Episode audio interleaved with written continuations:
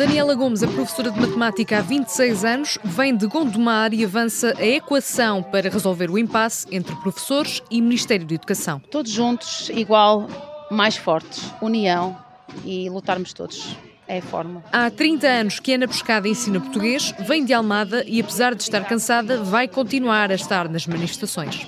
Há dinheiro para tudo, uh, tem que haver para a educação. A educação não é uma despesa, é um investimento. E tem que ser entendida como um investimento. Portanto, neste momento, as pessoas estão há tantos anos quietos e calados, não, não vão parar. Agora que estamos aqui na rua, não vamos parar enquanto não nos derem nada. E é bom que o governo tenha essa noção. Luís Dentinho vem de Palmela, é professor de informática há 25 anos, traz um cartaz original. O meu cartaz diz que há tanta coisa para dizer que não cabe aqui neste cartaz. E o que é que poria no cartaz se tivesse espaço infinito? Poria, por exemplo, que não há necessidade dos professores estarem 20 anos ou mais para efetivarem, que é ilegal.